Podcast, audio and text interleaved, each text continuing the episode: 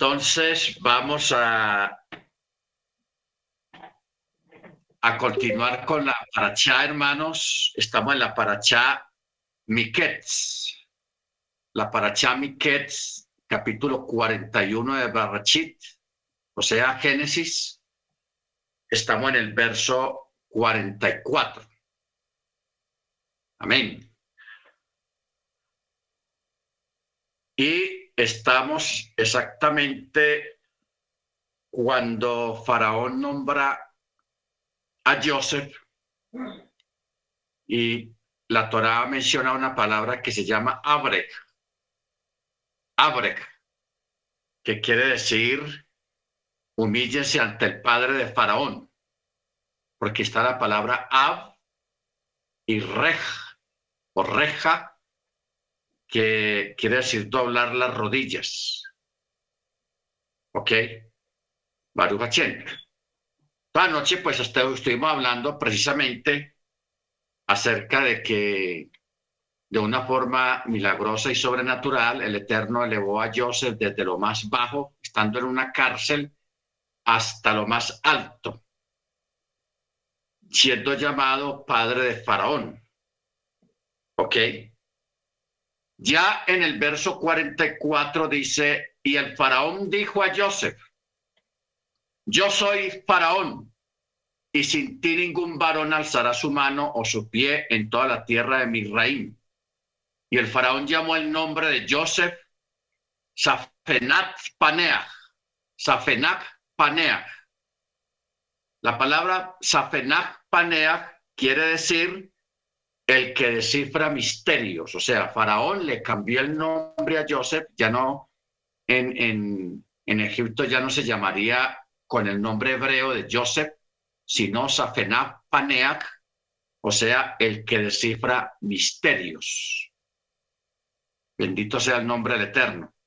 Y le dio por esposa a Joseph a Asenat, hija de Potifera, príncipe de On, y así fue que Joseph emergió como gobernante sobre la tierra de Misraín. Habíamos hecho un comentario en la paracha pasada acerca de Safenach Paneach, que era hija de, de Potifera, quien también fue ascendido. Él era Matarife, el que controlaba los sacrificios de los animales, de la carne de los animales que comían en el palacio, que comía Faraón, y aquí fue ascendido a príncipe de On y se vio claramente de que él fue bendecido por causa de que Joseph estuvo en su casa. Y él mismo lo reconoce de que el, cielo o el Dios de los hebreos me bendijo a causa de tu presencia en mi casa. Y miren, lo ascendieron y fue nombrado príncipe de On. Verso 46. Y Joseph tenía 30 años de edad cuando se presentó ante Faraón, rey de Israel. Y Joseph se retiró de la presencia de Faraón y recorrió toda la tierra de Misraim. Acordémonos, hermanos, que Joseph es tipo del Mesías. Es un tipo a un paralelo mesiánico. ¿Ok? En muchos sentidos, Joseph fue vendido por sus hermanos, Yeshua también fue vendido, Joseph fue vendido por 20 piezas, 20 monedas, el Mesías fue por 30 piezas de plata. Yeshua comienza su ministerio a los 30 años de edad. Joseph, aquí como dice claramente, tenía 30 años de edad cuando fue presentado ante Faraón y fue exaltado. Y Joseph comienza su cambio de vida, su vida nueva, exactamente también a los 30 años. ¿Ok? Baruch Entonces, En fin, hay mucho, el asunto de la túnica de Joseph, la túnica de Yeshua. Ah, hay varios paralelismos entre estos dos eh, personajes, digámoslo así, en cierta forma, que tiene muchos paralelos. Baruch Entonces, dice, la tierra almacenó grano empuñado durante los siete años de abundancia y Joseph acumuló todo el alimento de los siete años de abundancia que hubo en la tierra de Misraim y puso alimento en las ciudades. El alimento del campo de cada ciudad que estaba a su alrededor lo puso dentro de ella. Y Joseph acumuló grano como la arena del mar, en gran cantidad, hasta que a lo último ya no se contaba. O sea, él al principio creó un orden de, que creó o mandó construir unos silos. Unos silos son bodegas gigantescas especiales para almacenar grano. En Estados Unidos lo llaman los silos. En otras partes llaman bodegas de almacenaje, etcétera, etcétera. Entonces, siempre se guardaba el grano medido, tantas toneladas, aquí tantas toneladas, acá tantas toneladas ahí, pero llegó un momento en que fue tanta la abundancia de esos siete años de abundancia, de que a lo último ya perdieron la cuenta, ya no había forma de contar por la abundancia que había. Por eso dice, eh, Joseph acumuló grano como la arena del mar en gran cantidad hasta que dejó de contar, pues no tenía número. Y a Joseph le nacieron dos hijos antes de que llegase el primer año de hambruna, los cuales dio a luz para él a Senat, hija de Potifera, príncipe de On. Y Joseph llamó el nombre del primogénito Manasé. Manasé. La palabra Manasé deriva de la raíz Nasá. Nasá.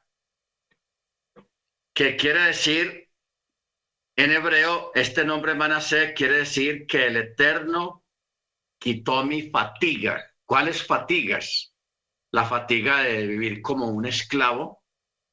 Entonces, el, eh, Joseph, él celebra ese, niño y celebra ese evento de su cambio de vida poniéndole ese nombre, Manasé, o sea, el Eterno quita mi fatiga, mi dolor y mi tristeza. Por eso se llama Manasé, porque dijo, Elohim me ha hecho olvidar toda mi fatiga y toda la casa de mi padre. Y llamó el nombre del segundo hijo Efraín, porque dijo, Elohim me ha hecho fructífero en la tierra de mi aflicción. Terminaron los siete años de abundancia que hubo en la tierra de Misraín y comenzaron a llegar los siete años de hambruna, como había dicho Joseph. Y hubo hambre en todas las tierras, pero en la tierra de Misraín había pan. Verso 55. Pero luego sufrió hambre la tierra de Misraín, por lo que el pueblo clamó a Faraón por pan. Y el Faraón dijo a todo Misraín, vayan ante Joseph y lo que él les diga, háganlo. Y la hambruna se extendió por sobre toda la faz de la tierra. Bueno, aquí vamos a mirar unos detalles, hermanos. En estos tres últimos textos, primero en el verso 54 dice que hubo hambre en todas las tierras, o sea, fuera de Egipto.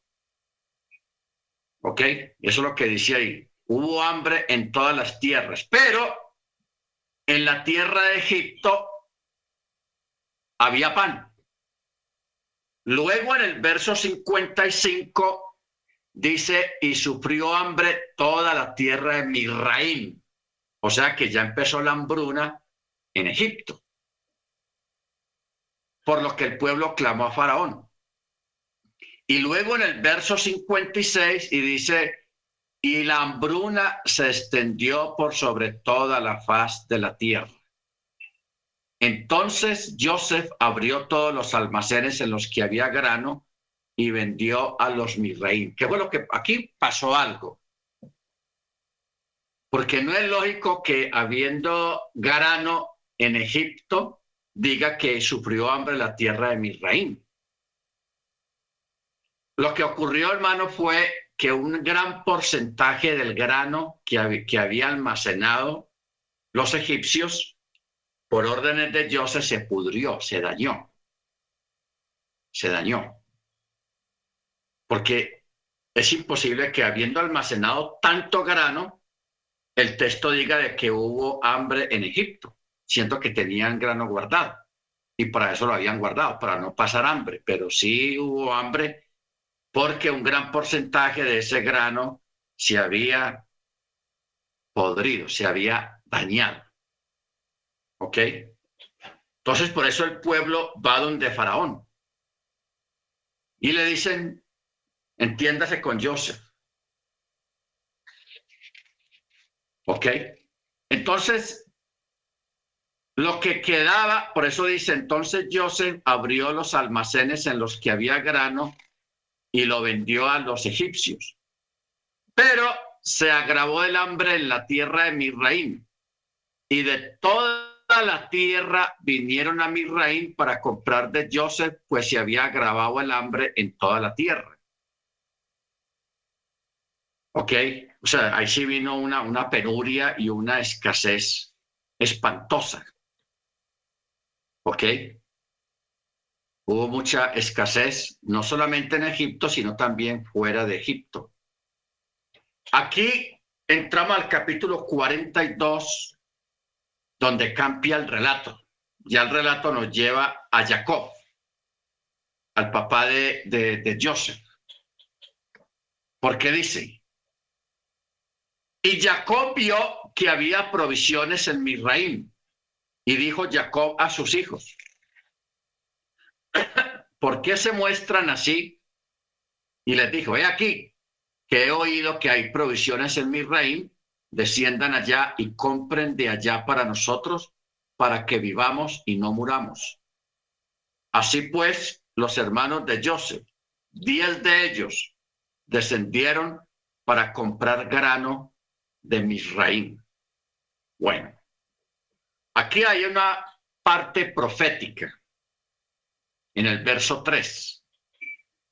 Porque descendieron a Egipto 10, que es una representación de las diez tribus de Israel cuando descendieron también espiritualmente por su rebelión y luego fueron esparcidos por todo el mundo, porque acordémonos de que Egipto eh, el mundo en general, con sus placeres, con sus deseos y sus cosas y su paganismo, es llamado Egipto o Babilonia, como una forma simbólica. Entonces, los diez muchachos que descienden a Egipto es como una forma de entrar en una introspección. Y dejan en la casa al menor de todos los, de, todos los hijos, que fue a Benjamín, precisamente el hermano de Joseph. A él lo dejaron en la casa y los otros se fueron a Egipto a comprar grano. Por eso dice la palabra y descendieron. Descendieron. Verso 4. Pero a Benjamín, hermano de Joseph, Jacob no envió junto con sus hermanos porque dijo, no sea que le acontezca una desgracia.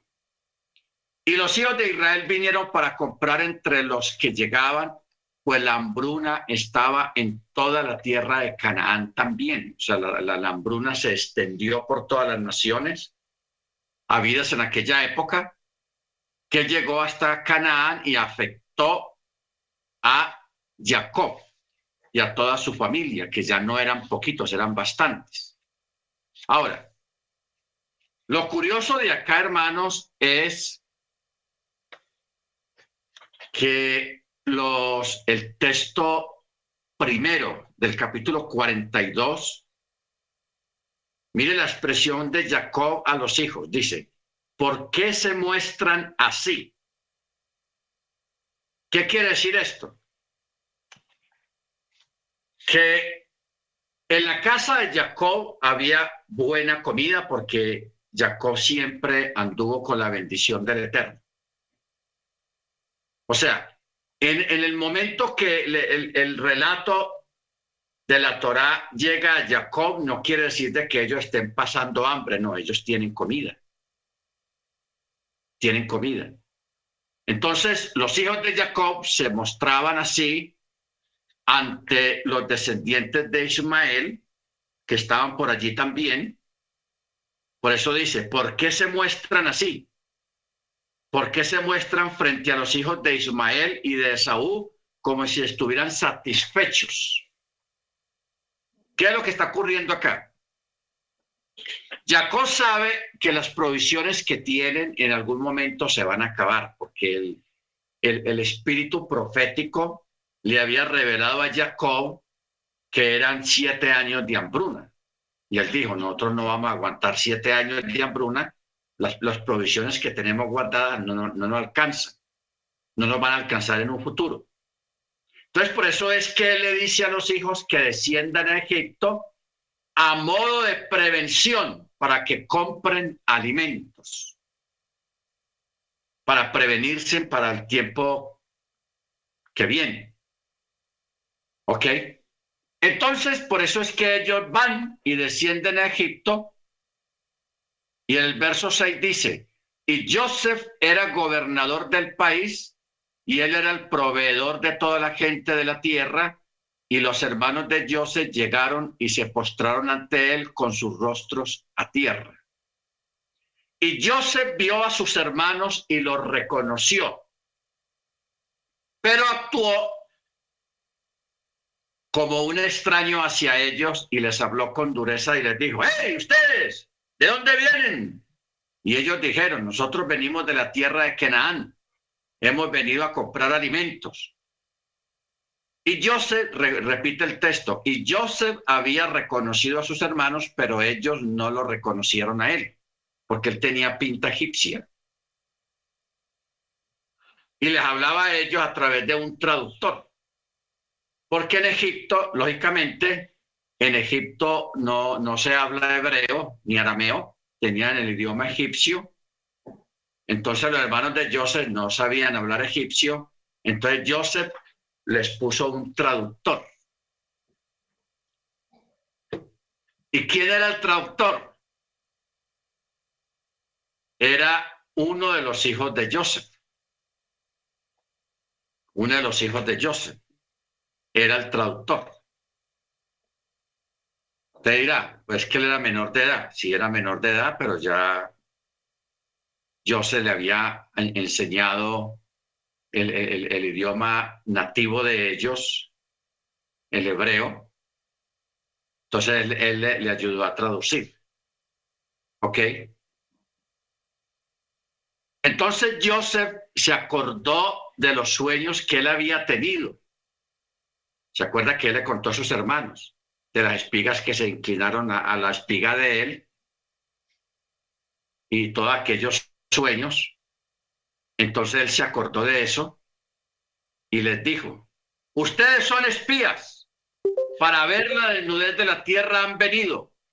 Y ellos le dijeron, no, no, no, mi señor, tus siervos han venido para comprar alimento.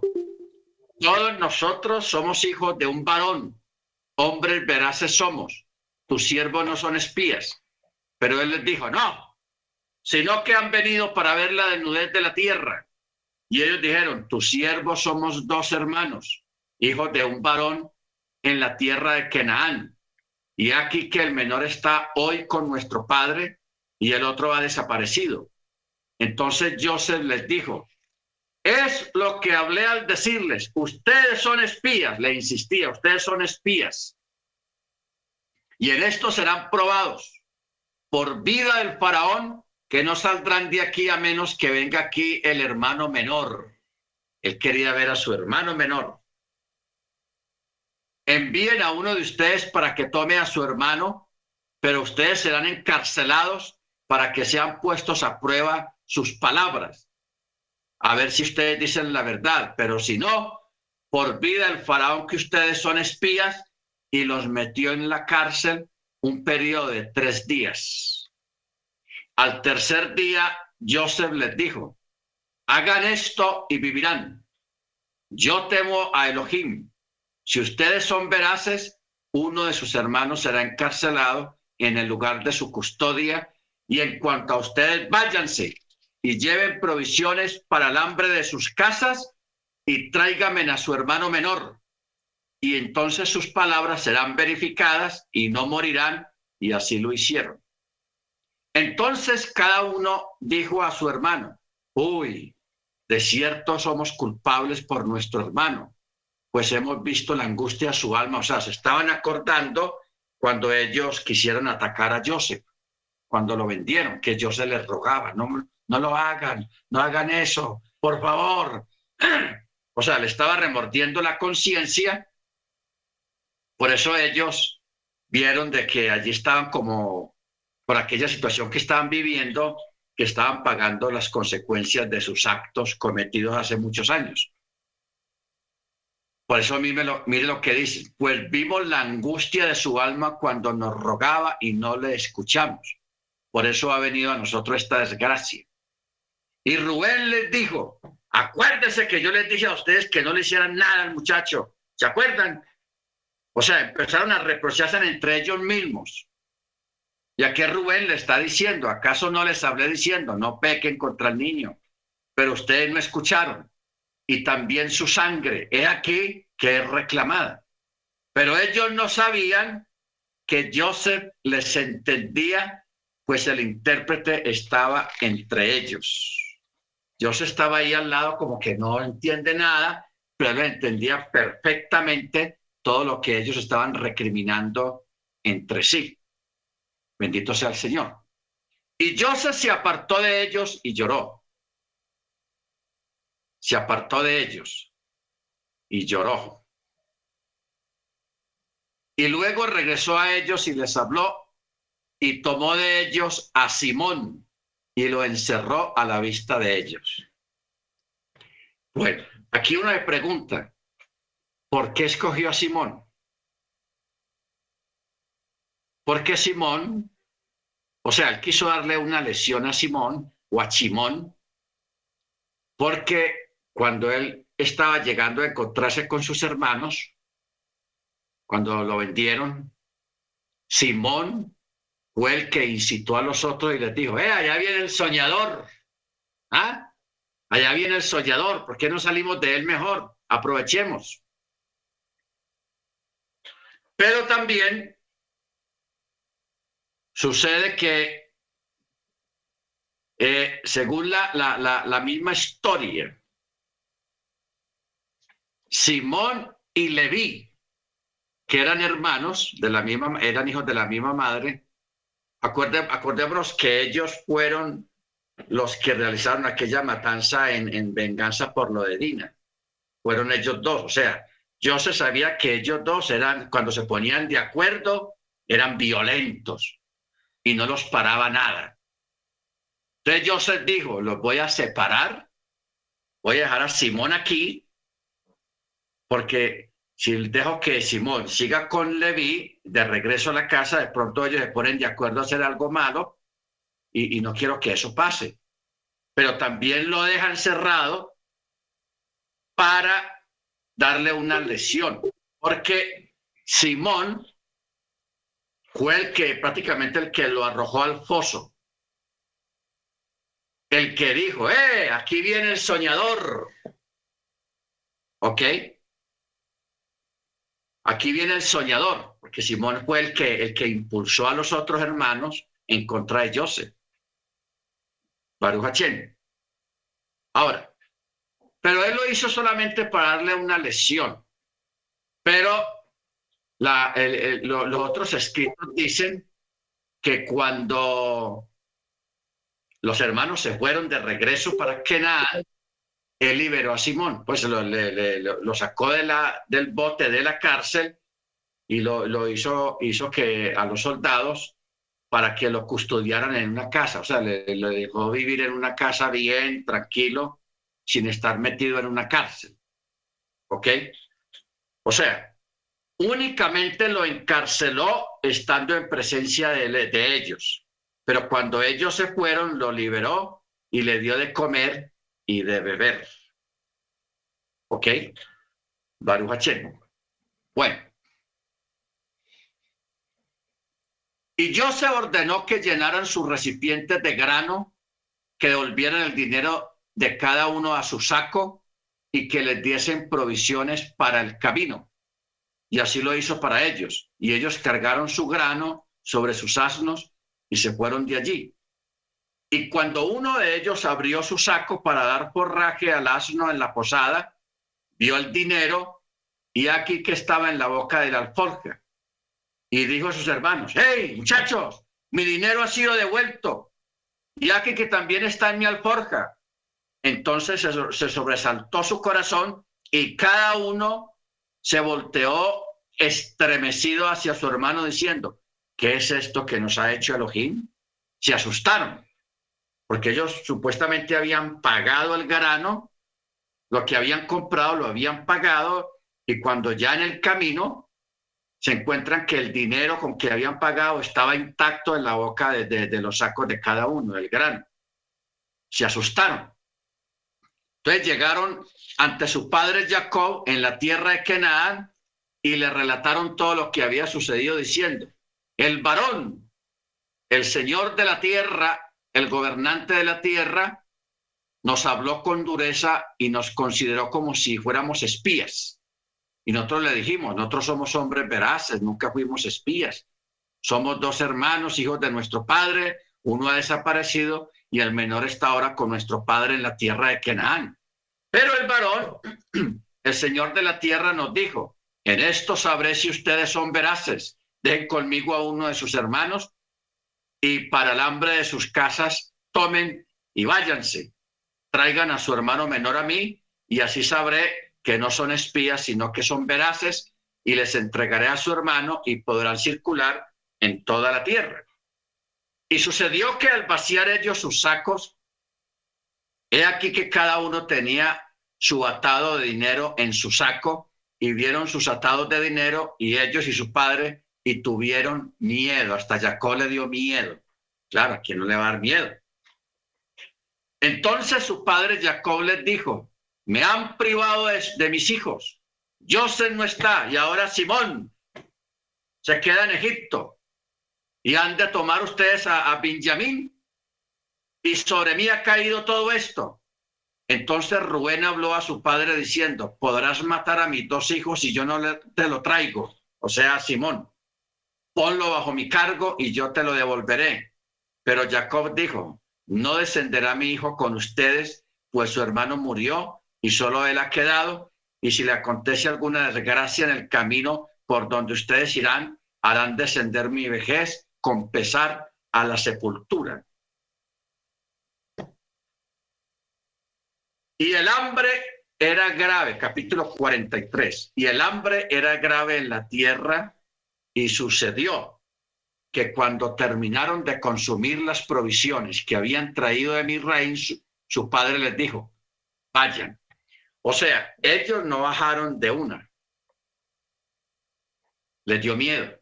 Y como el papá les dijo, no, a, a Villamil no, no, no, no se lo llevan, no se van, no, no lo llevan. Entonces, no insistieron porque Jacob estuvo firme en no dejarlo ir. Entonces pasaron las semanas y las semanas y se les acabó la comida. O se les iba a acabar la comida, entonces ahí sí Jacob se dio y dijo, regresen, compren un poco de alimento para nosotros. Y Yehudá le respondió, firmemente nos advirtió el varón diciendo, no verán mi rostro sin que su hermano esté con ustedes, o sea, Benjamín. Si envías a nuestro hermano, con nosotros descenderemos y compraremos alimento. Pero si no lo envías, no vamos a ir por allá. No vamos a ir. Ya que el varón nos dijo muy claro, no verán mi rostro si su hermano no viene con ustedes. Entonces Israel dijo, ¿por qué me han hecho este mal al decirle al varón que tenían otro hermano? ¿Por qué le dijeron? Miren la situación que tenemos. ¿Por qué me han hecho el mal al decirle al varón que tenían otro hermano? Y ellos dijeron, el varón nos preguntó insistentemente sobre nosotros y sobre nuestra familia. Y claro, no le podían mentir. Y él nos preguntaba, ¿vive aún el padre de ustedes? ¿Tienen otro hermano? Y nosotros le dijimos, conforme a estas palabras, ¿cómo hubiéramos podido saber qué diría, hagan descender al otro hermano que quedó allá en Canaán? Entonces Yehudá dijo a Israel, su padre, envía al joven conmigo y nos levantaremos e iremos para que vivamos y no muramos, ni nosotros, ni tú, ni nuestros hijos. Yo seré su garante, de mi mano lo exigirás. Si yo no te lo traigo y lo presento delante de ti, habré pecado contra ti para siempre. O sea, aquí Yehudá también se está ofreciendo. Primero lo hizo Rubén. Rubén le dijo, déjame ir con, con Benjamín y si no regreso, mis dos hijos te los, te los dejo, puedes hacer con ellos lo que quieras. Jacob no aceptó y aquí Yehudá le está diciendo, si yo no te lo traigo y lo presento delante de ti, habré pecado contra ti para siempre. Pues si no nos hubiéramos demorado, ya hubiéramos regresado.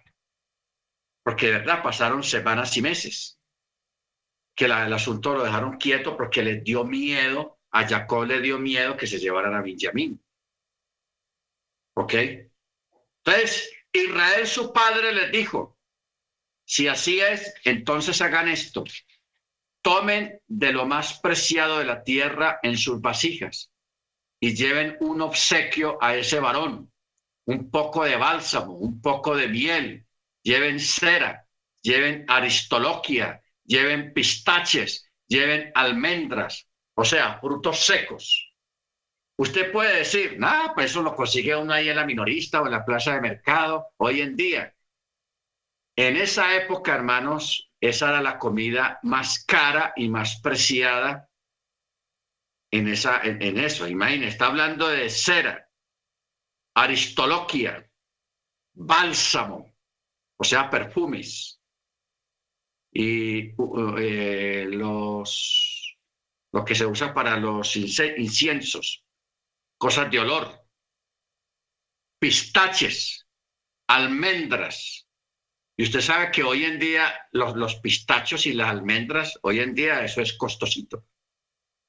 Pero en aquella época era más costoso todavía.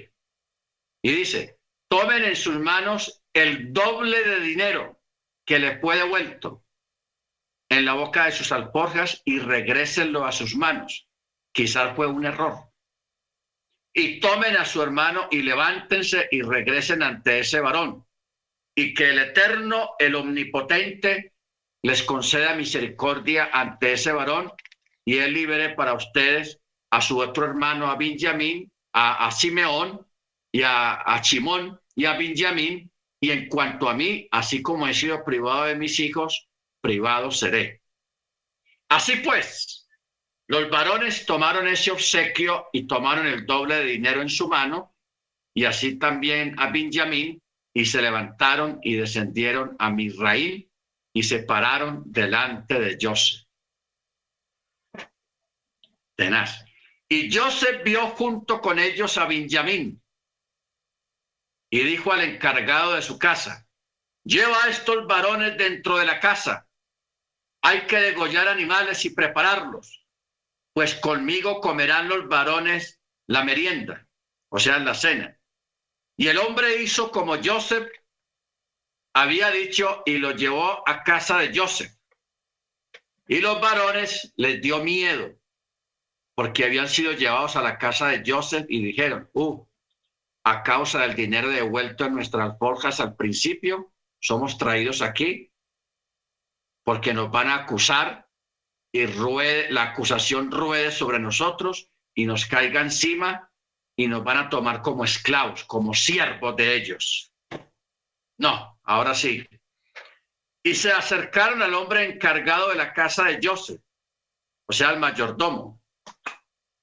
El que fue mayordomo, ahora ya tenía mayordomo.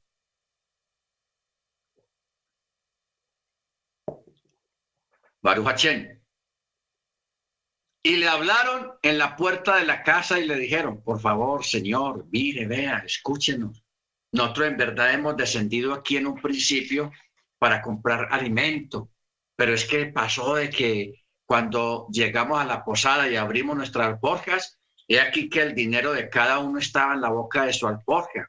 Era nuestro dinero en su peso exacto, por lo que lo hemos traído de vuelta otra vez a nuestra, en nuestra mano y hemos traído otro dinero para comprar más alimento, pero no sabemos quién puso nuestro dinero en nuestras alforjas. Y él les dijo, hay paz para ustedes, no teman. El Elohim de ustedes y el Elohim del Padre de ustedes les ha puesto un tesoro en sus alforjas, su dinero llegó a mí y le sacó a Simón, a Simón. Bueno, ¿cómo, la pregunta aquí que tenemos es, ¿cómo un egipcio les habla a ellos de esta manera? ¿Ok? Primero les dice, hay chalón para ustedes. O sea, aquí hay, esto es un lugar de chalón. Y el Elohim del Padre de ustedes les ha puesto un tesoro en sus alforjas. ¿Qué quiere decir? Por mérito de ustedes les ha sido devuelto el dinero. Y si su mérito no fue suficiente para ello, entonces fue porque el Elohim de sus padres, es decir, que por el mérito de sus padres, el Eterno ha puesto un tesoro en sus alforjas. ¿Ok? Por eso esto explica por qué Joseph menciona al Elohim de sus padres. ¿Se da cuenta? Ahora, cuando uno lee los, los otros escritos donde menciona más detalles sobre esto, enseña, hermanos, de que Joseph le eh, había enseñado Torah y tradición de la Torah a toda la gente que estaba bajo su cargo o los que trabajaban para él. Por eso es que este egipcio habla como si fuera un hebreo. Hay paz para ustedes. El Elohim del Padre de ustedes o sea, les habla con ese respeto, porque él ya había sido instruido también por boca de Joseph en las cosas de la Torá. O sea, Joseph no fue allá y ya, yo soy el gobernante aquí, esto está bueno, y que se va a apartar de la fe. No. Joseph había seguido siendo firme en la Torá, en la fe, en el mandamiento, en lo que sus padres le habían enseñado. ¿Ok? Por eso es que tenemos aquí al mayordomo hablando en esos términos. Hablando en esos términos. Bendito sea su nombre. Entonces, el hombre llevó a los varones a casa de Joseph y les dio agua, lavaron sus pies y dio forraje a sus asnos. Y ellos prepararon el obsequio hasta la llegada de Joseph al mediodía, pues habían escuchado que allí comerían pan. Cuando Joseph llegó a la casa, ellos le llevaron el obsequio que tenían en sus manos al interior y se postraron ante él a tierra. Y él les preguntó por su bienestar, muchachos, ¿cómo están? Y también les dijo, está en paz su anciano padre, del cual ustedes hablaron aún vive, está bien. Y ellos dijeron, tu siervo, nuestro padre, está en paz, aún vive. Y se inclinaron y se postraron.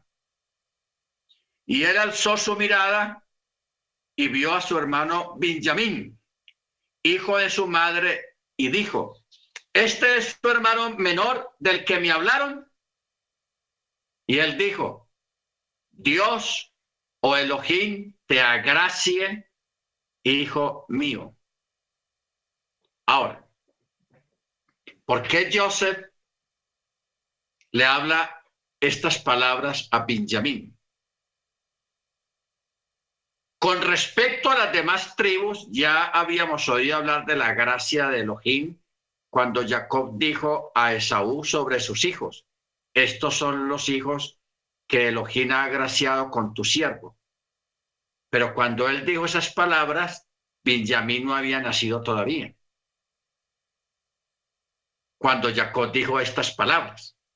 Por eso Joseph ahora, él le da esa bendición a Benjamín. Porque él faltaba por recibir esa bendición. Por eso él lo hace. Dios, Elohim te agracie, hijo mío. ¿Ok? Que es una expresión que expresa la gracia del Eterno. ¿Ok? Entonces Joseph se apresuró porque se había conmovido su misericordia a su, hermano y quiso llorar y se fue, se apartó de ellos a su recámara y allí lloró un rato. Luego lavó su rostro y salió y se contuvo. Ahora, hay un diálogo, hermanos, en este texto, el verso 29. O sea, ¿cuál fue la causa por la que Joseph se encerró en su recámara a llorar? Siendo que él estaba hablando era con, con Benjamín, con su hermano hijo de su misma madre. Porque Joseph, que esto, que vamos a mirar no quedó escrito aquí en la Torá, quedó escrito en, en otros documentos que detallan más los eventos. Pero mire lo que pasó aquí, hermanos, que fue lo que causó que Joseph se encerrara en su recámara a llorar. Él le pregunta a Benjamín, ¿tienes un hermano de parte de tu madre? Y Benjamín le respondió, sí, tuve un hermano, pero no sé dónde está. Y Joseph le pregunta, ¿tienes hijos? Y Benjamín le responde, tengo diez. Ojo con esto, hermanos, que vamos a mirar tengo diez. Y entonces Joseph le pregunta, diez, ¿y cómo son sus nombres? Y Benjamín le respondió, el mayor se llama Bela, el otro se llama Becher, el otro se llama Asbel, el otro se llama Gerá, el otro se llama Naamán, el otro se llama Ejí, el otro se llama Ros, el otro se llama Mupim, el otro se llama Jupim y el otro se llama Har. Har. Entonces mire usted, hermanos, qué cosa tan tenaz. Entonces Joseph, cuando él le da los nombres de los diez hijos que él tuvo, Bela, Bejer, Asbel, Gerán, Amán, Ejí, Ros, Mupim, Jupim y Har, Joseph le pregunta, ¿Qué significan esos nombres? Entonces Villamín le responde, todos estos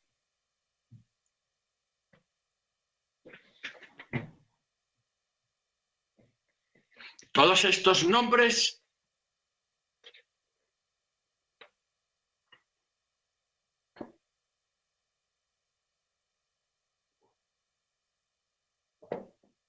aluden a mi hermano desaparecido y las tribulaciones que le ocurrieron. Vela quiere decir porque fue tragado por las naciones de la tierra. Bejer quiere decir porque era el primogénito de su madre. Asbel quiere decir porque Elohim lo tomó cautivo. Gera quiere decir porque habitó como forastero. Naamán quiere decir porque era muy agradable. Ejí y Ros quiere decir porque era mi hermano y también mi jefe. Mupín quiere decir porque estudió de boca de mi padre. Y Jupín, que habla de la Jupá, quiere decir porque no presenció mi boda ni yo la suya. Y Har quiere decir porque descendió entre las demás naciones. Gracias, hermano. Porque descendió entre las demás naciones. O sea, Benjamín tuvo estos diez hijos y como él extrañaba tanto a su hermano, a todos los hijos les puso nombres en alusión a lo que él imaginaba proféticamente, o imaginaba no, a lo que proféticamente el Eterno le revelaba por lo que su hermano estaba pasando. ¿Ok? Ahora, lo que estamos hablando acá no es tan, tan raro. ¿Por qué? Porque más adelante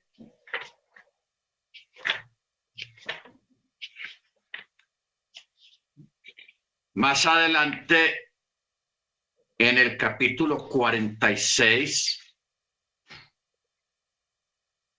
ahí menciona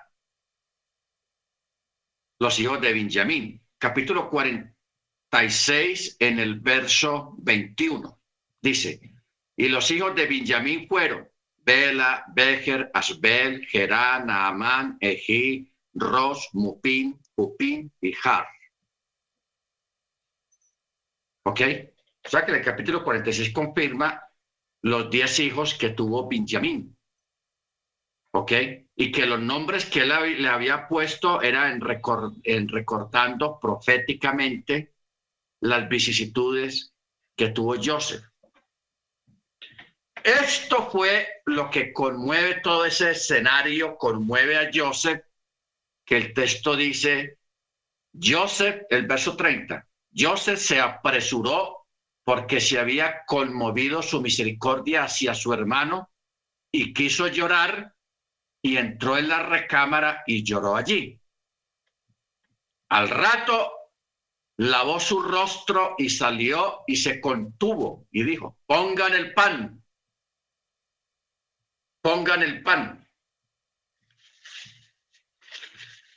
Y le sirvieron a él aparte y a ellos aparte y a los Mirrim, que estaban también con ellos, les sirvieron también aparte. ¿Por qué? ¿Qué quiere decir esto? La, la comida que en aquella época comían los egipcios era muy diferente a la que comen los hebreos. ¿Ok? Por eso es que el texto dice acá, y le sirvieron a él aparte, y a ellos aparte, y a los mirrim que comían con él también le sirvieron aparte. ¿Ok? Por eso dice, los mirrim no podían comer pan con los hebreos, ya que eso es abominación para un egipcio. Y se sentaron delante de él. Y el primogénito conforme a su primogenitura y el más joven conforme a su juventud. Y los varones se miraron unos a otros. ¿Por qué? Porque yo se los mandó sentar de acuerdo al orden de nacimiento. Primero Reuben y así, hasta que de último quedó Benjamín. De ellos se extrañaron, pero este, ¿de dónde sabe el orden de, de nacimiento de nosotros? ¿Ok? Por eso dice, y los varones se miraron pasmados unos a otros. Verso 34. Y él pasó porciones de delante de él para ellos. Pero la porción de Benjamín era cinco veces mayor que las porciones de todos ellos. Y ellos bebieron y se embriagaron con él. No vayan a tomar eso, hermanos, de que se embriagaron con él para embriagarse.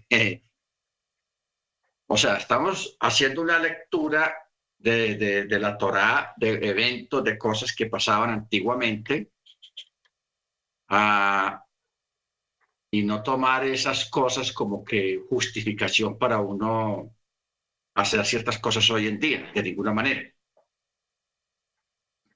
Capítulo 44. Luego Joseph ordenó al encargado de su casa diciendo, llena las alforjas de los varones con alimento todo cuanto puedan llevar.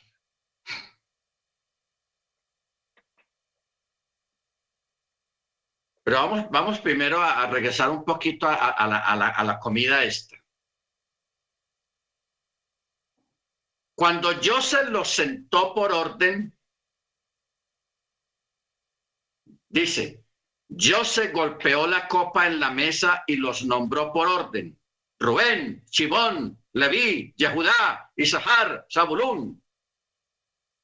Ustedes que son hijos de la misma madre, siéntese en este orden, que sigue el orden de su nacimiento.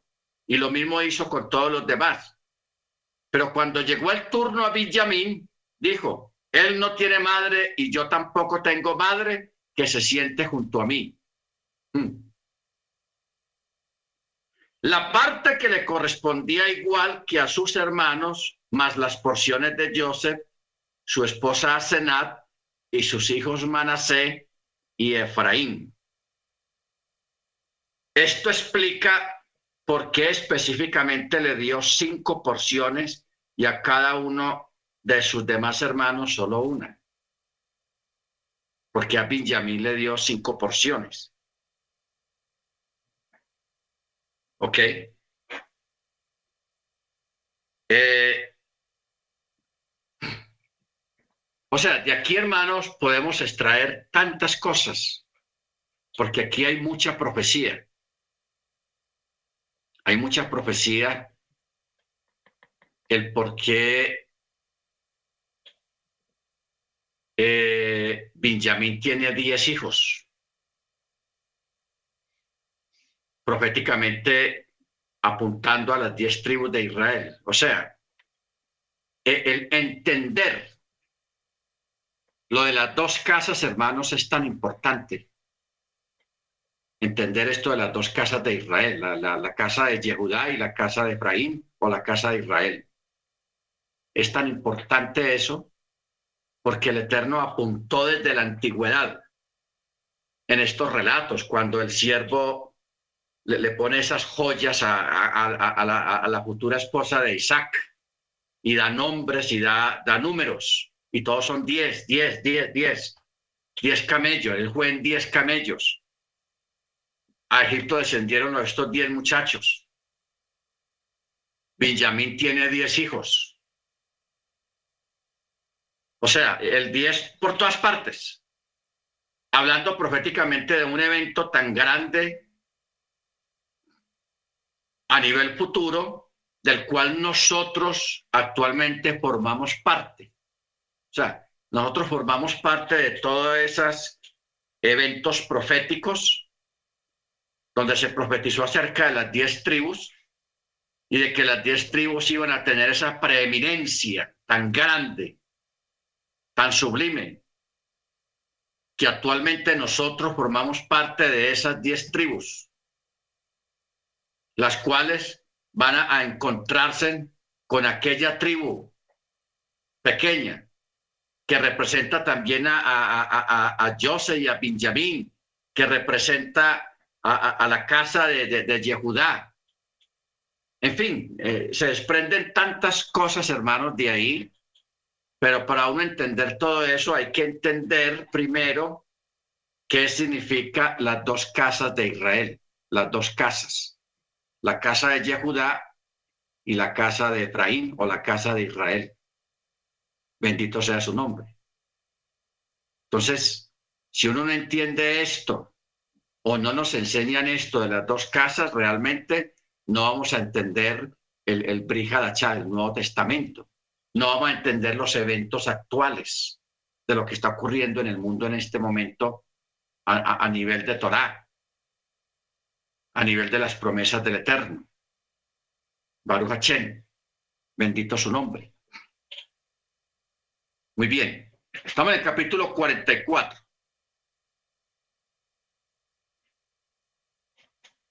Verso 1. Luego ordenó al encargado de su casa diciendo, llena las alforjas de los varones con alimento, todo cuanto puedan portar, o sea, lo que aguanten y pone el dinero de cada hombre en la boca de su alforja y mi copa, la copa de plata, ponla en la boca de la alforja del menor, o sea, de Benjamín, junto con el dinero de su compra, y él lo hizo conforme a la palabra que Joseph había hablado.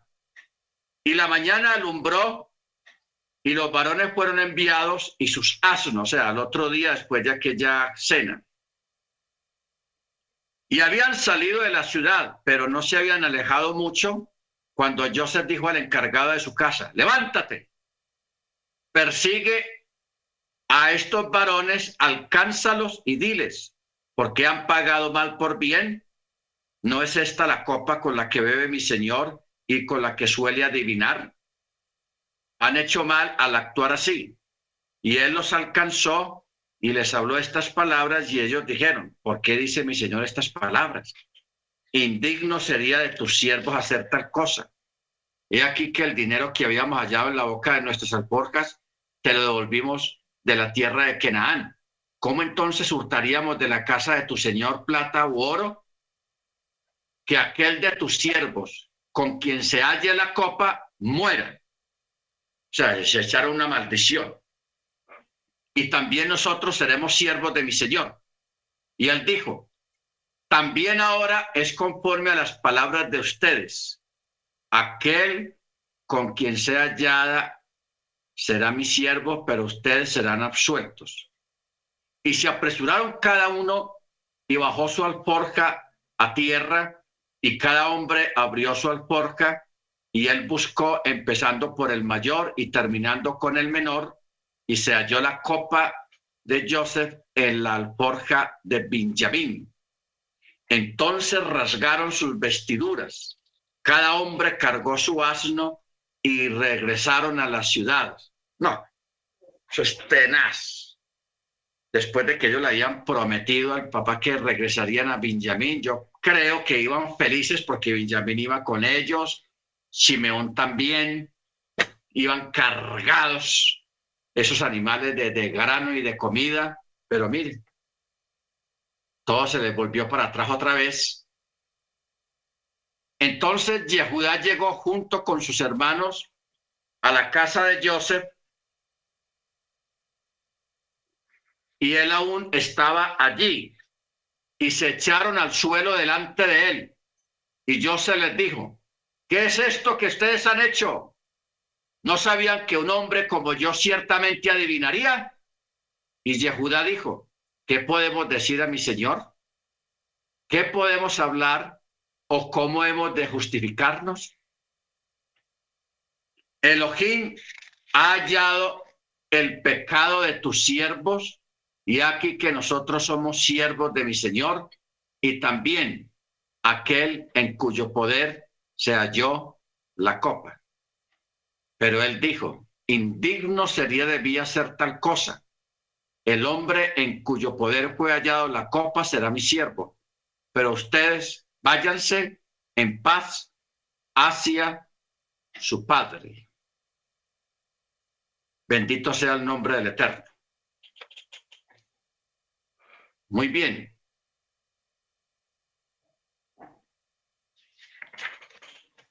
Vamos a parar aquí un momento, hermanos. Y yo quisiera escucharlos a ustedes lo que puedan aportar por el Rúa, por el Espíritu, acerca de lo que hemos visto hasta este momento de esta paracha que más que todo, a mí personalmente me llamó la atención lo de los diez hijos de Benjamín.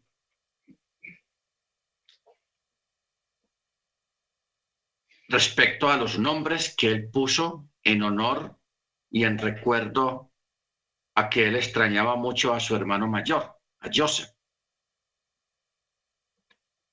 A Bela, a Becher, a Asbel, a Gerá, Naaman, Jehi, Ros, Mupin, Jupin y Har. porque cuando uno va a un diccionario y pone estos nombres a ver qué significa, porque usted sabe que en, la, en la cultura israelita cada nombre tiene un significado. ¿Ok? Tiene un significado. Y aquí vemos a,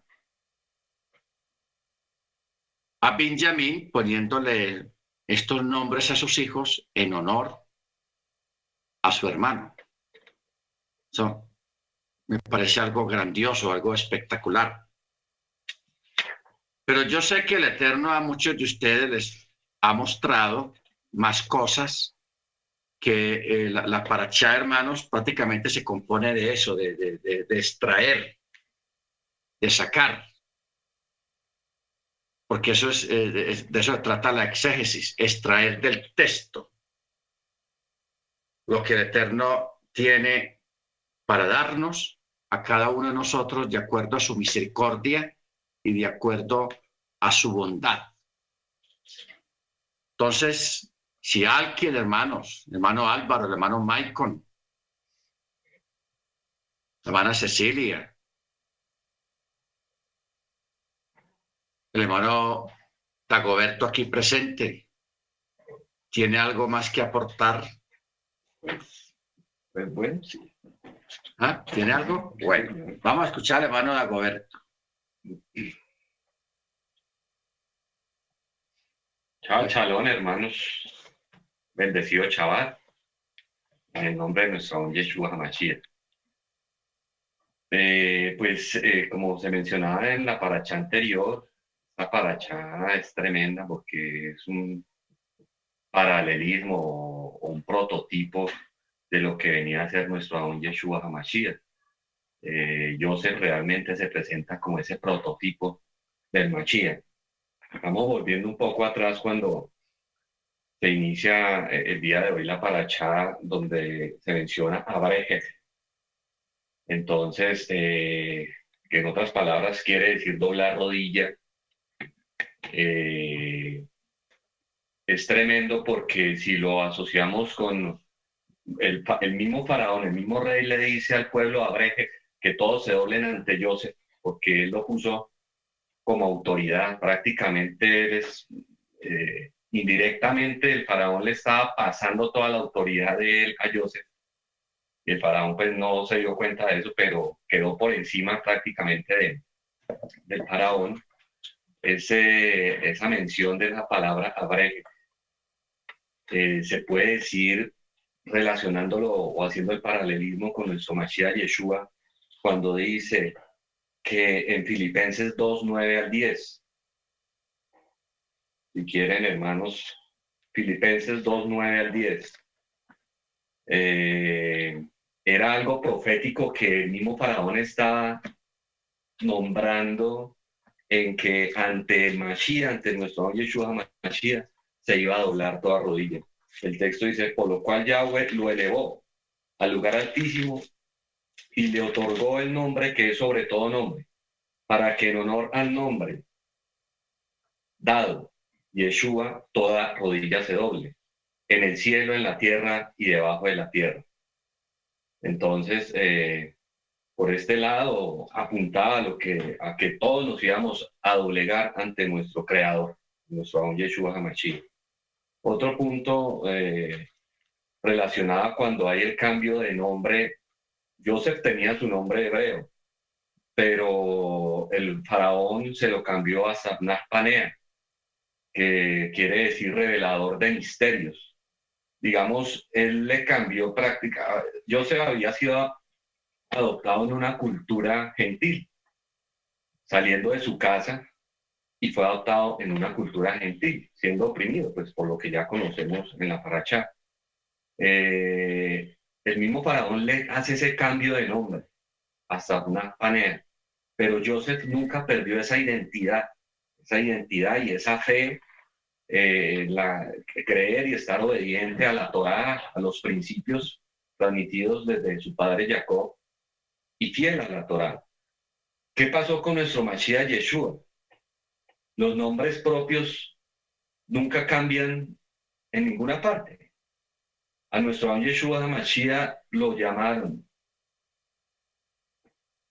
Yeshua allá en su, allá en Eres Israel, pero ¿qué pasó en el mundo gentil? Le cambiaron el nombre a un nombre griego, como todos nacimos en ese proceso, en algún momento que lo llegamos a conocer como Jesús, como Jesucristo, digamos, fue un cambio de nombre que hubo por parte de los griegos, por parte de los gentiles. Asimismo a Joseph, el faraón le cambió el nombre a Joseph por un nombre gentil. Entonces, pues, eh, digamos, ahí en, en, en, en Zacarías 12:10, dice, eh, pero llenaré a la casa de David y a los habitantes de Jerusalén de un espíritu de piedad y compasión, y se lamentarán por el que mataron, llorando por él como un hijo favorito, mostrando amarga tristeza como por un hijo primogénito. En algún momento, nuestros hermanos de la casa de Yahudá, que no reconocieron a nuestro Machía Yeshua, así como los hermanos de Joseph, no lo reconocieron la primera vez, en la segunda presentación de los hermanos de Joseph, él se va a hacer manifiesto a ellos. Así nuestro Mashiach Yeshua, cuando él venga en esa segunda oportunidad, él se va a hacer manifiesto a nuestros hermanos Yahweh. Igual hay que entender que es un propósito que el Eterno tiene con ellos. Otro punto que me parece interesante, no sé si me extiendo. No, y pueda, claro. Bien pueda, hermano. Eh, otro punto que me parece interesante es eh, que eh, el Eterno, después de, en, el momento en que el Eterno es, ya le da esa oportunidad, porque dice que al, volviendo un poquito atrás, cuando dice que al final de los dos años después de estar en la cárcel, al final de qué? ¿A qué se refiere a ese final?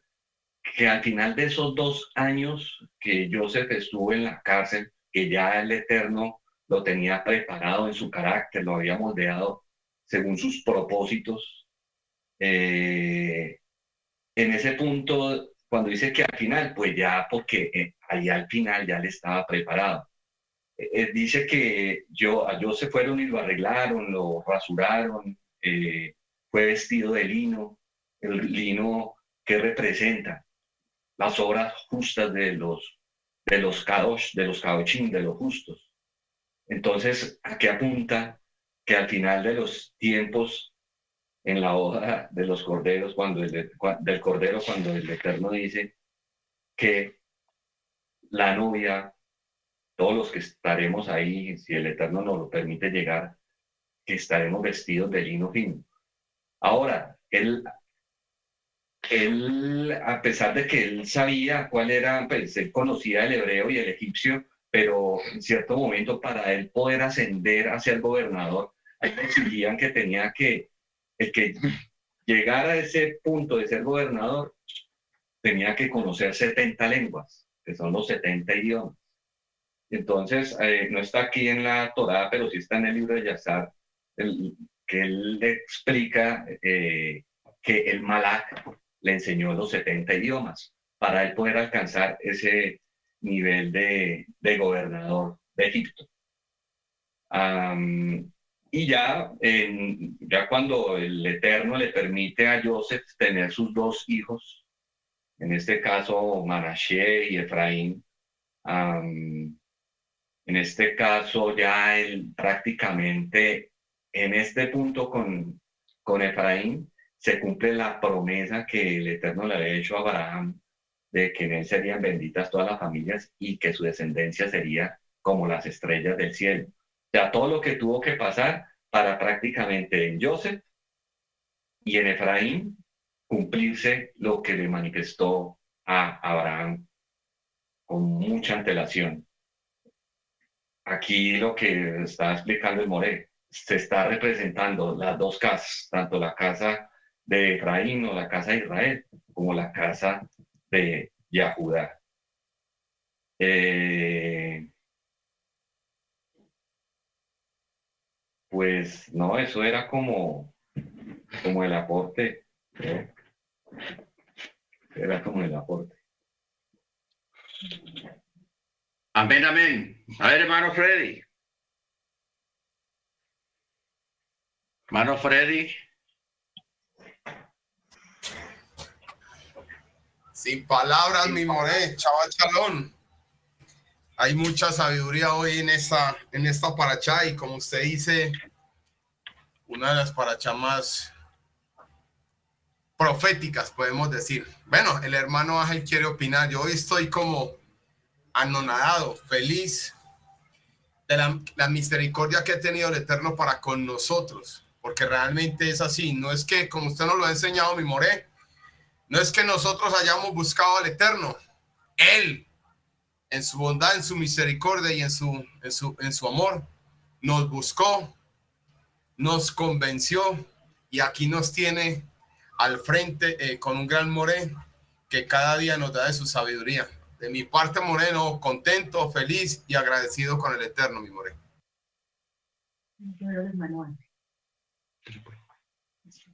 Mano Ángel.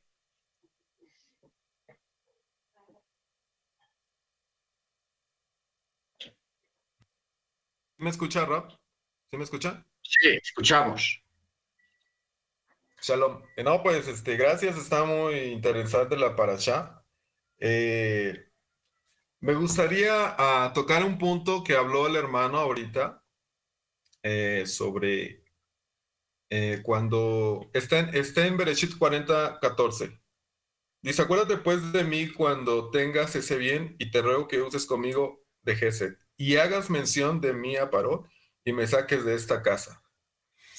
Eh, los, los jajamín nos dicen en esta, en esta parte, porque después de esto, cuando, cuando él estaba, acaba de leer los sueños a los coperos, eh, recordemos que Joseph era un hombre sadik, un hombre que guardaba Torah. Y aquí lo interesante de esto que hablan los jajamín es que después de que él pidió estas dos peticiones, que se acordara de él y que hablara de él a Paró, dice que pasaron dos años después de que había interpretado el sueño de ellos. Eh, escuchaba que los, sabios dicen que esto aconteció porque eh, Joseph estaba en un momento difícil, ¿no? Estaba en la cárcel. Y entonces es lo que nos puede, pasar a nosotros. Eh, podemos estar ante situaciones de problemas familiares, de dinero, o lo que sea. Y él se desesperó, porque le dijo eh, al copero que, que, que se acordara de él para que él pudiera salir de la situación. Y entonces, como tenemos un Elohim, un Padre bondadoso, pues prácticamente pasó lo de Romanos 1.21, que le dieron la gloria a lo creado antes que al Creador. Y eso también es lo que me gustaría compartir eh, para allá, que a veces nos olvida eh, que debemos de darle toda la gloria a Él, porque después, cuando, cuando hablaba de que ya fue llamado ante, ante Paro, lo primero que dijo, oye, es verdad que tú puedes interpretar sueños, si no yo, sino Elohim es el que va a dar la interpretación. Ahí como que ya retomó, pues sí, había pasado los otros dos años. Entonces, eh, sería mi aportación que importante que no importa las circunstancias o lo que podamos pasar. O sea, yo decía, recordemos que Joseph era un hombre sabio, un hombre sabio y, le, le, dio la, el crédito, digamos. Confío más en este hombre que podía ayudarlo de su, de su situación que en el mismo, eh, pues, Hashem. Sería mi aportación, bendición. Amén. Vamos a a escuchar a hermana Amparo. Bien puede, hermana Amparo. Chao, para todos los hermanos. Eh, pues sí, como, como hemos, hemos comentado y hemos coincidido todos, eh, la paracha número 10 es una paracha eh, importantísima, es una paracha que, que, trae muchos, muchos apuntes proféticos eh, de lo que hoy de la paracha o de lo que pudimos estudiar, habían dos cosas que me llamaron mucho la atención. Eh, la paracha toca varios puntos, bueno, tres puntos en específico. Habla de los sueños, habla del Ruach HaKodesh y habla de las pruebas. Y, es muy eh, impresionante ver que esta paracha número 10, eh, que es al final, al final de estos dos años, donde Joseph tuvo que esperar a que el copero hablara con el paro de él, eh, pues eh, es muy notorio el Ruach Kodesh como, como lo tenía, cómo estaba con él, porque tuvieron que pasar dos años llenos de paciencia y, y pues eso a mí me remonta a ver los frutos del Ruach Kodesh y todo lo podemos buscar en Gálatas 5, 22, 23 donde está el amor eh, sacrificial, la alegría, el shalom, la paciencia, arak, eh, es, es, una de las grandes eh, frutos del Rúa que nos deja Joseph, porque tuvo que haber presentado, haber tenido mucha paciencia durante todo este tiempo. Como dijo mi esposo y como también dijo el Moré, fueron muchas pruebas las que pasó Joseph para poder él amoldarse y llegar al momento, al tiempo que el Eterno eh, pues había preparado. Entonces, pues me, llamó mucho la atención eh, eso, los frutos del Ruach Kodesh, eh, en los que Joseph también pues calaba ahí muy bien. también hay otra cosa que me llamó mucho la atención, es cuando Joseph da la interpretación al paró y él no refuta, él no dice nada, sino que él dice, ¿acaso es posible encontrar otro como él, un varón quien habite con el Ruach HaKodesh del rey? O sea, es ver que inmediatamente él también detecta que hay algo sobrenatural, hay algo divino en él y que en él está Elohim, que en él está eh, ese Ruach. Entonces, eh, es una paracha, pues, muy enriquecedora. Em, no, ese sería como mi aporte eh, por el momento. Amén. Amén, amén. A ver, hermano Maicon, hermano Álvaro, hermana Cecilia, por allá en Bucaramanga. Cuénteme. Shalom, pastor. Buenas tardes a todos los hermanos. Ya estoy acá en Carolina del Norte, así que ya no estoy en Bucaramanga. Ah, está Carolina del Norte. Sí, señor. Bueno, pastor, todas las parachas nos dan enseñanzas muy valiosas para nuestra vida. ¿Qué he podido extraer de esta paracha? Lo primero es que nuestra confianza solo debe estar en el Eterno. Nosotros siempre queremos valernos de la intervención de de personas para lograr un objetivo. Pero nosotros siempre debemos tener claro que todo proviene del Eterno, que nuestra confianza está puesta en Él, que mm, es a Él a quien tenemos que acudir y esperar en Él, en el tiempo de Él, no cuando nosotros lo anhelemos. Nosotros tenemos alguna revelación de Él y esperamos que al otro día suceda, pero esto es de paciencia, es de paciencia, y de esperar en Él. Y lo segundo que me parece muy hermoso es cómo el espíritu de, de Joseph, a pesar de estar en, en Misrayim, eh, permaneció fiel al Eterno y pudo llegar a perdonar tantas cosas que sufrió bajo em, la mano de sus hermanos. Es algo muy conmovedor, como su espíritu aún estaba sensible eh, al dolor de los hermanos y al valor de la familia. ¿Qué más podemos decir, pastor? Pues es que es una amparacia tan enriquecedora que, eh, es decir, se queda uno corto en lo que va a decir. Eh, yo diría que para mí muy fundamental es también entender que para nosotros llegar a estar en lo alto tendremos que siempre pasar dificultades, pasar pruebas, pasar muchas cosas para que nos haga humildes y de esa manera, cuando ya nosotros alcanzamos un grado de humildad, el Eterno pueda levantarnos y colocarnos en puestos de honor. Eso es muy importante para mí, entender que la humildad y sobrellevar las cosas con paciencia eh, nos puede levantar, pero solamente nos levantes el Eterno, porque Él es el que nos da la capacidad de sobrellevar cada dificultad. Gracias, pastor, por la oportunidad que me da de participar y gracias por todas sus enseñanzas y que el Eterno, el de Israel, le siga guiando. Y muchas bendiciones para todos los hermanos de la clase. Chava chalón. Gracias, hermana Cecilia. Hermana Margie, bien pueda, y luego el hermano Freddy. Hermana Margie.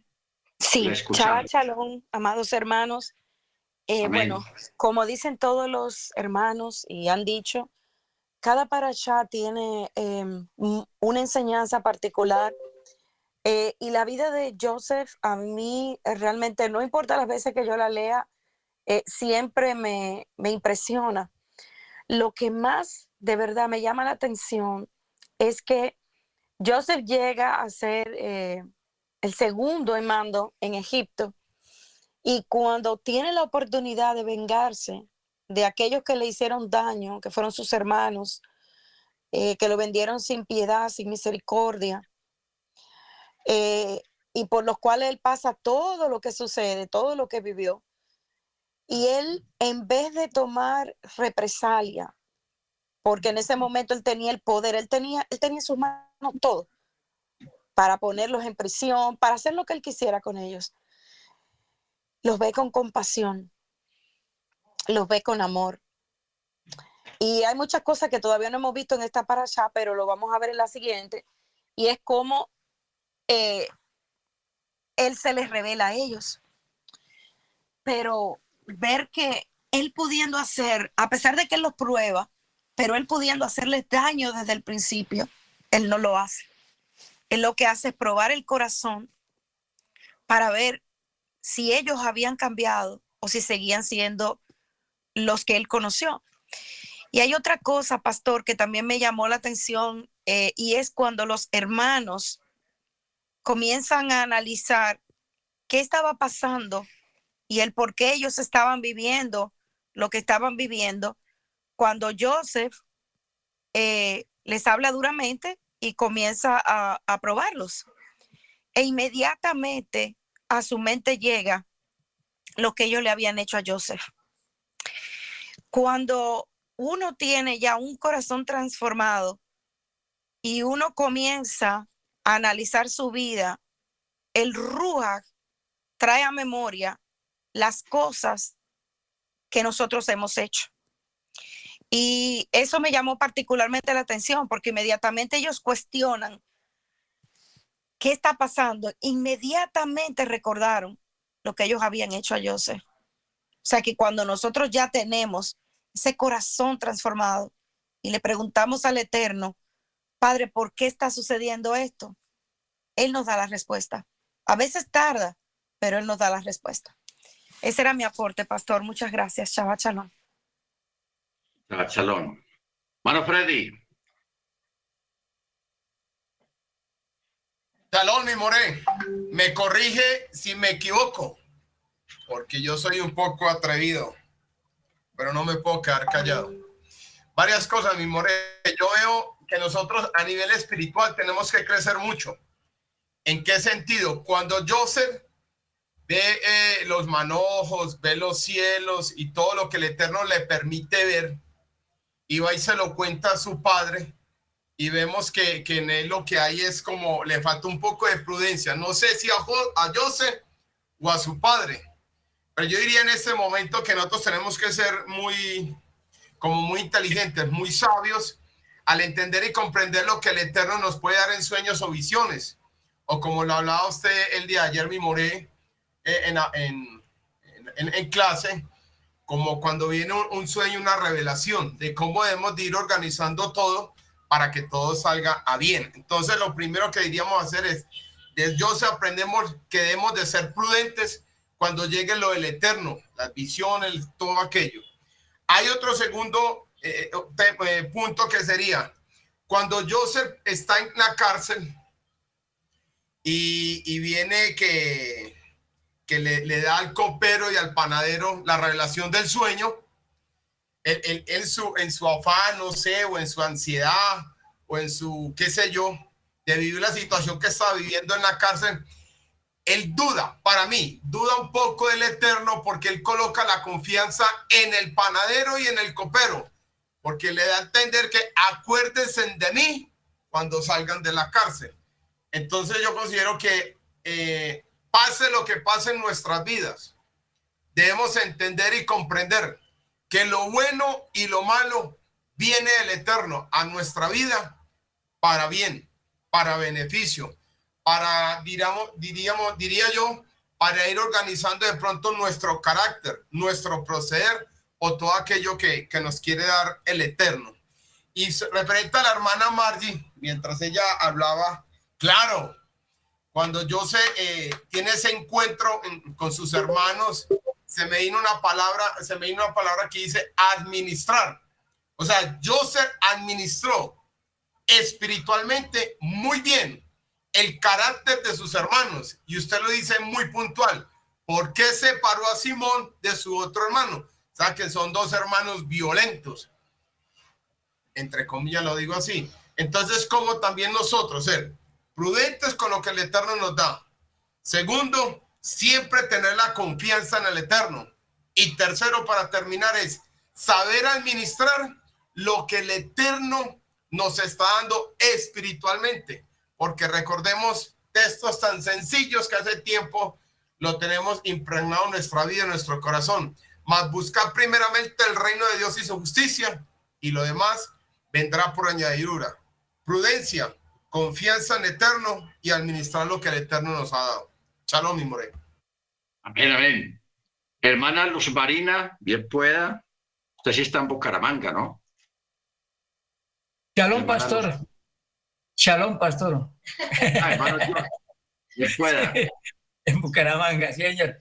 Pastor, es que a veces nosotros somos ligeros eh, y hacemos comentarios pues de sueños y cuestiones y a veces es que no entendemos el plan que el Eterno tiene eh, para que nosotros seamos sus obreros y podamos llevar un mensaje y entonces a veces nos equivocamos humanamente y somos ligeros en hablar y en actuar.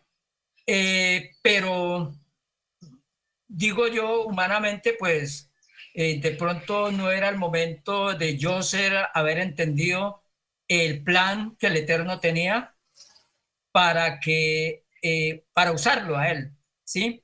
Pero miremos que cuando ya él le, muestra los sueños, el Eterno, eh, el faraón le dice, le comenta los sueños, él reconoce que no fue él o que no es él el que tiene ese, ese, ese don, sino que muestra y resalta al Eterno es él.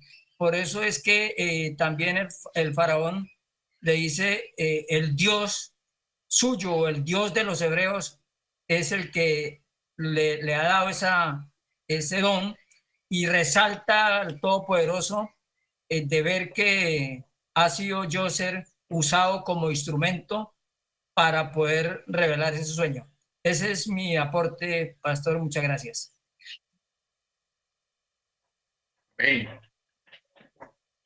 Muchas gracias, hermano George. Hermano Maicon. Estamos esperando. Shalom, pastor. No, no tengo mucho que decir.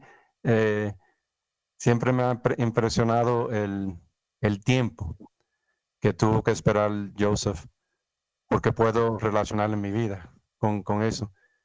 Y no sé, nosotros, en especial cuando éramos cristianos, siempre la prédica era, haga, haga esto y viene la bendición. Y hablaban siempre como si la bendición venía el día después, o en un mes, o en un año, pero muchas veces tarda, eh, puede ser décadas. En el caso de Joseph tardó, bueno, si contamos desde que era muchacho con los sueños hasta que ascendió a los 30, aunque sea unos 15, 20 años más o menos. Entonces sí es como una enseñanza de paciencia con el Eterno, conmigo, en vez de quererlo ahora o mañana. esperar en Él. Eso es todo, pastor. Amén. Sí, hermanos, la... todos estos relatos, estos eventos son para nosotros un espejo, a una enseñanza de lo que es esperar, de lo que es resistir, de lo que es no alejarnos de la mano del Eterno, ni tampoco pensar mal de nosotros mismos, porque a veces cuando una persona tiene una prueba, alguna lucha muy fuerte, piensa que, que el Eterno lo ha abandonado, que a mí el Eterno no me quiere, una cosa y la otra, sino ser conscientes de que detrás de cada evento, sea bueno, sea malo, hay una bendición. Y no olvidando de que si la escritura dice de que una hoja de un árbol no cae si no es la voluntad del Eterno, o sea, si Él no está a control de la situación de una hoja de una de un árbol, de una planta, cae por voluntad del Eterno, es porque el Eterno tiene cuidado de todos los detalles. Si tiene cuidado de los detalles de la naturaleza, cuánto más no tendrá el cuidado, Él va a tener cuidado de los detalles de su pueblo, de su hijo, de los que celebramos el Shabbat, los que estamos viviendo bajo la obediencia al mandamiento. ¿Ok? Eso es muy importante. Y, al mismo tiempo también tener en cuenta la, el sufrimiento que tuvieron estos muchachos cuando comenzaron a vivir aquellas vicisitudes allá en Egipto, de que ellos empezaron a, a, decir, no, esto no está pasando por, por lo que hicimos hace tanto tiempo, por el mal que hicimos, por las faltas que cometimos. Entonces, esto, hermanos, es para nosotros un recordatorio de que el Eterno en su sapiencia, Él tiene control de todas las cosas y que a Él no se le ha escapado nada, sea malo o sea bueno, que cada uno de nosotros hayamos hecho. Bendito sea su nombre. Entonces, eh, hermana Senia, eh, sí, More, perdón que le interrumpa. Eh, esa es una de las situaciones que nosotros cuando estamos en o estábamos en la iglesia cristiana no entendíamos, que a veces llegaban situaciones eh, fuertes para nosotros, como dice el, apóstol Pablo, que dice que andamos en la carne, ¿verdad? Y esa es la realidad. Nosotros no miramos un poquito más, pero para mí esta es una de las enseñanzas, aparte de todas, todas son tan importantes y aprendemos de todas de ellas, pero este es un poquito que me llama mucho la atención porque vemos cómo, cómo desde el comienzo de José hasta, hasta sus últimos años, él al principio no entendía, aunque tenía el, el temor del eterno, pero no entendía a fondo por qué le llegaban todas estas situaciones. Nosotros, a nosotros como humanos nos llegan muchas situaciones a lo largo de nuestras vidas diariamente y, pocas veces nosotros nos enfocamos a entender o mayormente antes de llegar a, la Torah en sí, entendíamos y decíamos, oh, esto lo permite el Eterno para que podamos crecer o buscar de Él o, o algo parecido, sino que lo mirábamos como como decían los lo cristianos, yo reprendo, yo echo fuera, yo esto. So, en realidad, como he cogido algunas otras prédicas que dice que nosotros no somos reyes para echar fuera ni para eh, eh, dar decretos más que el Eterno, que es quien da el decreto. Entonces nosotros nos enfocamos en lo, en lo malo que tenemos y no entendemos que muchas de estas situaciones malas no vienen del Eterno. Y nosotros antes creíamos que todo lo malo venía de Él. So, no todo lo malo viene de Él, sino que muchas de las cosas malas que nos llegan o que nosotros miramos malas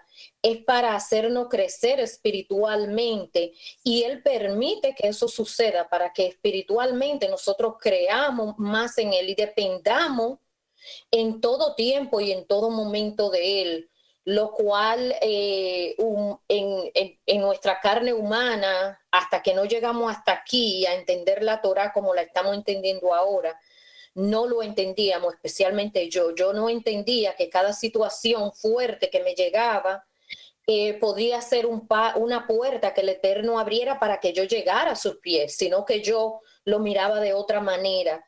Y aquí lo podemos ver con, con José que a pesar de todas las situaciones, como, como dice la parasha, y creo que uno de los hermanos mencionó, eh, que él al principio se, guiaba de, otro humano, buscaba lo que otro humano, oh, cuando yo, cuando ustedes salgan, piensen en mí, como, como cometemos nosotros todo el error de, ay, mira, cuando te vaya bien, mira, no te olvides de mí, esto, pero realmente de quien tenemos que agarrarnos y de quien tenemos que, que, enfocarnos es en el eterno, que si Él permite que nos vaya bien es porque Él le, le hemos sido agradable a Él en alguna situación y Él permite que eso suceda, pero cuando nos portamos mal, como nosotros como hijos o cuando éramos pequeñitos, nuestros padres no, no daban, como decimos nosotros, un pao pao cuando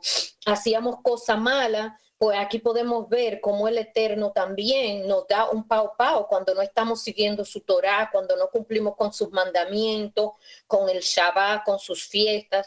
Y, y no y, eso es para que crezcamos para que lleguemos subamos un escalón más y podamos nuestra fe crecer y nuestra confianza en él eh, estar más centrada y más fuerte.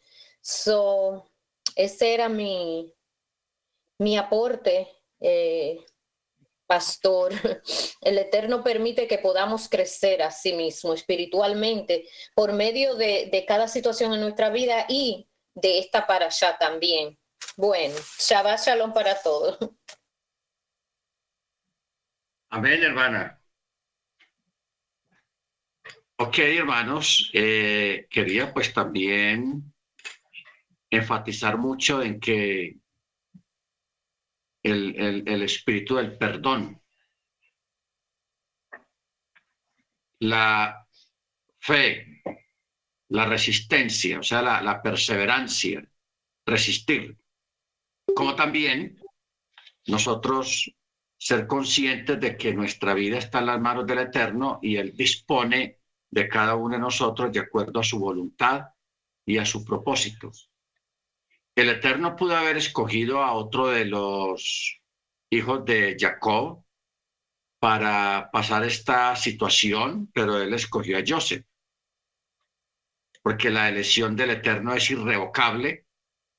Muchos de nosotros a veces también somos escogidos para vivir ciertas situaciones dentro de las cuales debemos de mostrar esa perseverancia, o sea, no perder la fe, ni la esperanza, ni la fidelidad al Eterno en cualquier situación que nosotros podamos estar viviendo.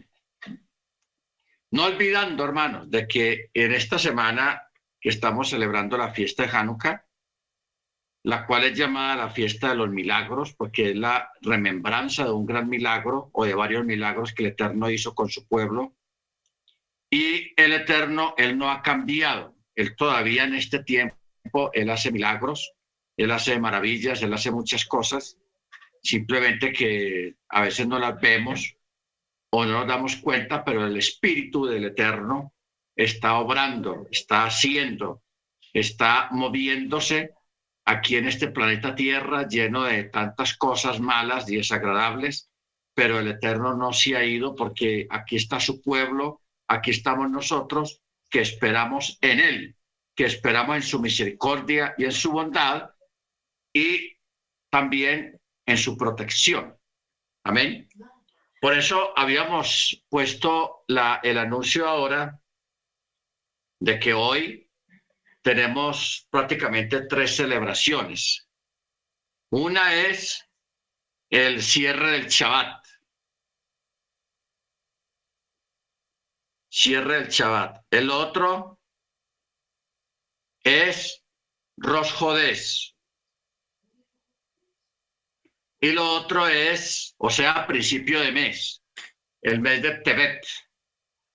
Y lo otro es encender la luminaria que corresponde a esta noche en la fiesta de Hanukkah. Bendito sea el nombre del Eterno. Siempre, hermanos, ponga en su corazón durante estos dos días que faltan de la fiesta, tres días, el poner delante de la presencia del Eterno un milagro, una respuesta a las peticiones de nuestros hermanos. ¿Ok? Porque todos tenemos peticiones. Yo pido por la petición de ustedes, por el milagro de cada uno de ustedes. El milagro para la hermana Margie, el milagro para el hermano Freddy, para la hermana Ángela, para la hermana Beatriz, para el hermano Álvaro, a la hermana Senia, la hermana María Elena, al hermano Maicon, hermano Ángel, hermano Álvaro, hermana Cecilia, hermano Ángel Junior, hermano, hermana Isnei, la hermana Luz Marina, la hermana Adriana, hermano Dagoberto y su familia que están aquí en la casa, y a todos otros, otros hermanos, hermano Guillermo, que el Eterno les conceda a todos ustedes su todo bien, toda bondad, toda misericordia, y que podamos todos eh, vivir en la presencia del Eterno y formar parte de su pueblo, de su grey, y que todos nosotros volvemos parte de los planes del Eterno a futuro. ¿Ok? O sea, que no nos suelte de su bondad, sino que siempre permanezcamos en sus manos y en su presencia. Amén. Muy bien, entonces vamos ahora a, a separar o a prepararnos para el, cierre. Aquí pues por, por, por Goto Meeting. Vamos a pedirle a la familia Rubio para que se preparen acá todos para recitar el Chema. El Chema.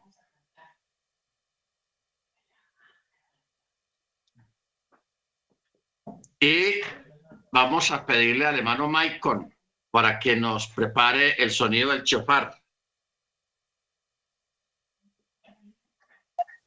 More, ahí no lo escuchamos. Después de la, yo no escuché después de la familia Rubio. La familia Rubio, o sea, el hermano de agua, los que están acá en casa, ellos van a, recitar el Chema. Luego el hermano Maicon eh, nos va a dar el sonido del chofar. Amén. Ya viene La hermana